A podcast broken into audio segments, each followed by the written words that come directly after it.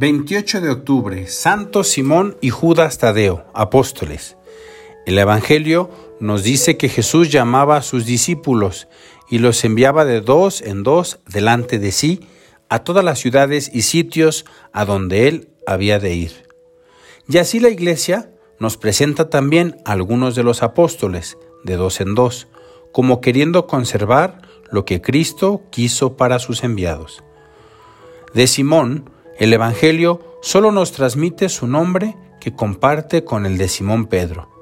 Nada nos dice de cómo fue llamado por Jesús, solo lo menciona como uno de los doce que el Señor instituyó para que estuviera con él y para enviarlos a predicar.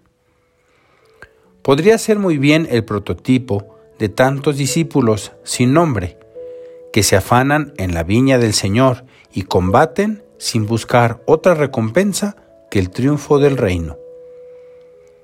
Al igual que el resto de los apóstoles, también Simón tuvo que recorrer los caminos del Evangelio sin alforjas, sin dinero y predicando el reino de los cielos. Curó enfermos, resucitó muertos y expulsó espíritus inmundos. En su juventud fue un judío celoso por guardar las tradiciones de su pueblo. Por ello, se le da el nombre de celote. Según las noticias que nos da el historiador Eusebio, parece que fue el sucesor de Santiago en la cátedra de Jerusalén después de que ésta fue asediada y destruida por Tito. De Judas, que también compartió su nombre con otro de los escogidos por el Señor, nada menos que con el traidor, sabemos algo más. Ante todo, nos dejó una carta muy breve, apenas 25 versículos. En ella nos revela todo su celo por las cosas del Señor. Ante las desviaciones de la fe que le había sido transmitida directamente por Jesús y que él a su vez había enseñado, no podía quedar indiferente. Por ello, no duda en usar calificativos muy fuertes contra quienes se han desviado del camino. Son una mancha cuando banquetean desvergonzadamente en nuestros ágapes y se apacientan a sí mismos.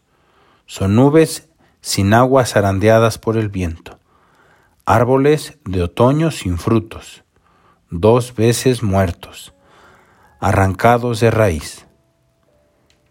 Carta de Judas, capítulo 12. Concluye, no obstante, con una palabra de aliento.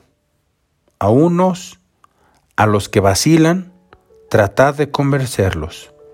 A otros, tratad de salvarlos arrancándolos del fuego. Es muy hermoso contemplar cómo San Judas, al igual que el resto de los apóstoles, compartió muchos momentos de intimidad con el Maestro. Los evangelios nos cuentan que durante la última cena fue él quien preguntó a Jesús, Señor, ¿Qué pasa para que te vayas a manifestar a nosotros y no al mundo? Y Jesús le respondió con estas palabras que nos descubren el gran misterio de la inhabitación de la Santísima Trinidad en nuestra alma.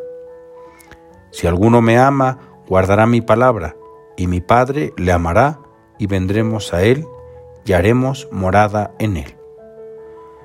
Según una antiquísima tradición, Simón y Judas recorrieron juntos las providencias del imperio persa, predicando el Evangelio. En aquellas tierras recibieron la palma del martirio y alcanzaron lo que Cristo les había prometido. En casa de mi Padre hay muchas mansiones, si no, os lo habría dicho, porque voy a prepararos un lugar. Y cuando haya ido y os haya preparado un lugar, volveré y os tomaré conmigo, para que donde esté yo, estéis también vosotros.